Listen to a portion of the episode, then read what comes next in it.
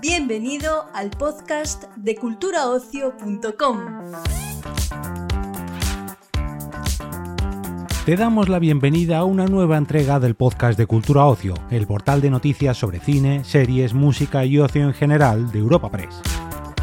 En esta ocasión te ofrecemos una entrevista con Rodrigo Blas con motivo del estreno de la segunda temporada de la serie de animación Star Wars Visions en la plataforma Disney Plus. Nuestro invitado de hoy ha dirigido Sith, uno de los cortos que forman parte de esta serie antológica ambientada en el universo creado por George Lucas. Nuestro compañero Gonzalo Franco ha tenido el privilegio de charlar con el invitado de este episodio de Cultura Ocio. Eh, nada, primero te voy a preguntar, ¿eh? ¿cómo la llamada de repente de Lucasfilm para entrar en Star Wars? Pues fue, mira, una llamada que no te esperas. Eh, me llamó una de las productoras, Jackie López, y me dijo si, bueno, que habían seguido mi trabajo y que si tenía, bueno, algún interés en escribir una historia original para Star Wars Visions, ¿no?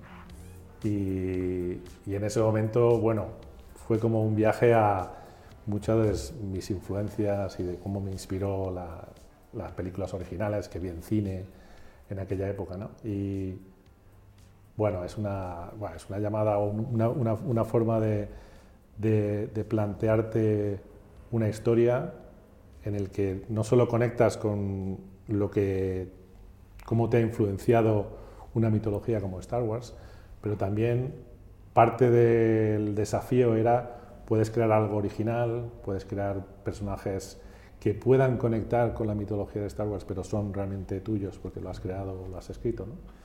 Eh, y ahí fue el- todo el, el encontrar eh, qué querías contar y, y cómo, y cómo contarlo, fue algo que fue muy inspirador también, ¿no? porque realmente te daban un lienzo en blanco y bueno, puede ser un desafío, pero al mismo tiempo es una gran oportunidad ¿no? de, de- de- de echar colores y ver dónde, dónde van. Mejor dicho. eh, te tuviste, o sea, no- bueno, me has dicho que sí que lo has visto, evidentemente, era quien no conoce Star Wars, pero no sé hasta qué punto tuviste que meterte dentro de esa mitología para poder mm, crear la historia. Pues en cuanto a la mitología de Star Wars y, y cómo la he seguido, eh, se ha expandido mucho, ¿no? Es, es difícil casi seguir todo lo que tiene, ¿no? Pero lo que es interesante de la mitología de Star Wars es que es muy sencilla y creo que eso es lo que le hace, la hace tan, tan próxima a un público y no es difícil de, contar, ¿no? de, explicar que un sable láser eh, o la fuerza o qué significa esto ¿no? Eh, y, lo- y los diferentes colores. Es, es algo que está tan que es parte de lo interesante de poder usarlo para contar una historia con un prisma diferente. Eh, y eso para mí es lo que me interesaba, ¿no? Era el decir, vale, no tienes que...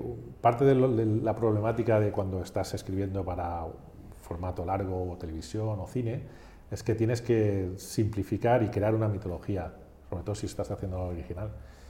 Eh, parte de ese trabajo ya estaba hecho. Entonces, lo que te permitía este cortometraje de Sid era realmente pues liberarte de esto y mm, crear un momento eh, de un personaje específico. Y eso es lo que me interesaba ¿no? en la historia. ¿Y os pusieron alguna línea roja desde Lucasfilm de puedes utilizar en?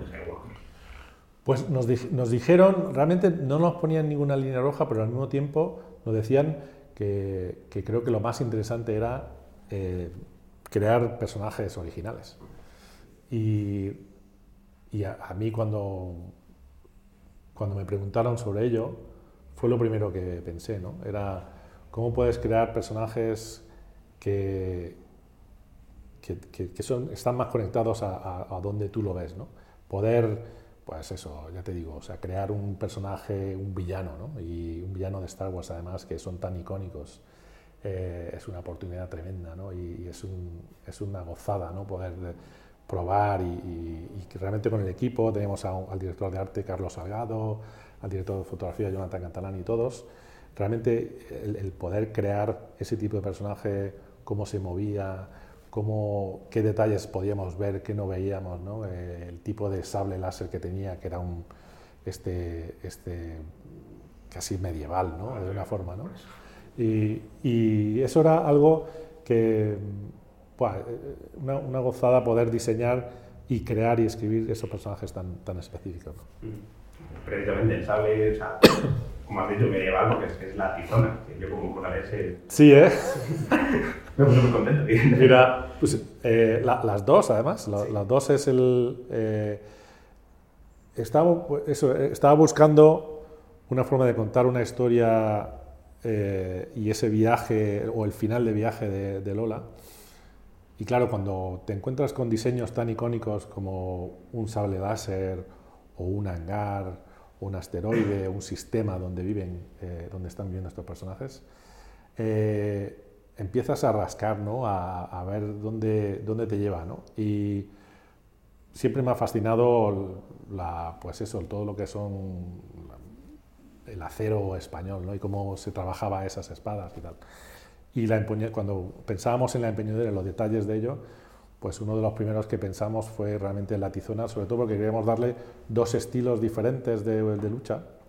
Uno más medieval, eh, más de, de, de, mover, ¿no? Eh, mover el, el, la hoja y poder y realmente casi destrozar todo, como hacían las luchas medievales o la de Lola, que es casi más un estilete, una, una katana casi, ¿no?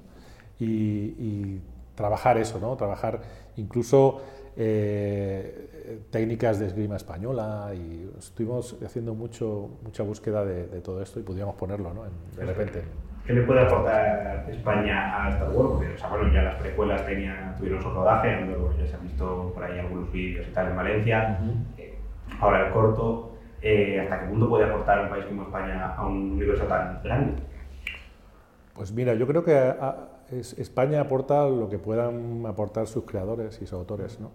no es realmente buscar algo donde sea externo, sino creo que lo importante con estas historias es hacerlas internas, buscar realmente qué quieres contar y a partir de ahí, naturalmente, porque bueno, yo he crecido en Granada y he visto eh, muchas culturas en una ciudad, ¿no? y, eso ha aportado muchos detalles, eh, incluso en Madrid, ¿no? cuando vas a Moncloa y ves esos techos de eh, o el Escorial, ¿no? y, y, pues eso, coger estos detalles casi naturalmente entraban en, el, en, la historia porque, bueno, porque lo había visto, lo había vivido y son experiencias que tienes. ¿no? Entonces, creo que lo interesante de Star Wars Visions es que es como un, un prisma, ¿no? un, un, prisma donde puedes ver diferentes puntos de vista de esta mitología de Star Wars con el punto de vista de un creador diferente. ¿no?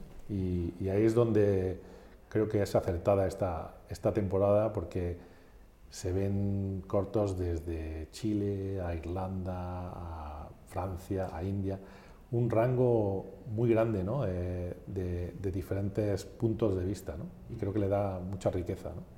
Y de cara a tener a Luis Tosar, yo creo que dos grandes en España, eh, ¿cómo es eso? O sea, ¿En qué momento les convences de que unirnos a Star Wars Pues mira, yo lo había, había seguido a los dos, a Úrsula Corberó y a Luis Tosar, pues soy un fan de ellos. Eh, Úrsula me parece que tiene, sobre todo porque ha hecho también eh, voces en animación, y me parece que tiene una cualidad en la voz muy interesante desde, te proyecta una fuerza tremenda, pero al mismo tiempo eh, tiene como una vulnerabilidad, ¿no? una, una, una, suavidad ¿no? eh, casi aterciopelada en la voz. ¿no? Y ese era uno, eh, no dice mucho, pero era muy importante que cada, cada frase o cada diálogo que tuvieran tuviera mucho peso. ¿no?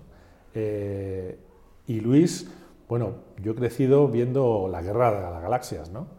y para mí Darth Vader es Constantino Romero.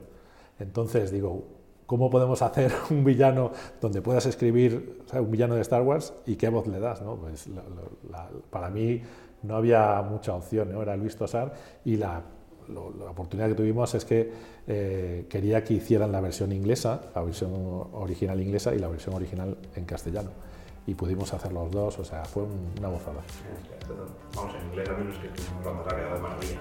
Ah, Mañana ya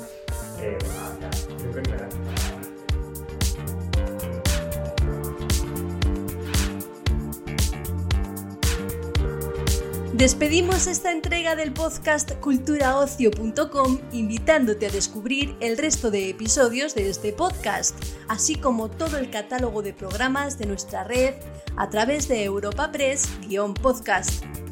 Recuerda, todos ellos están disponibles en las principales plataformas de podcasting.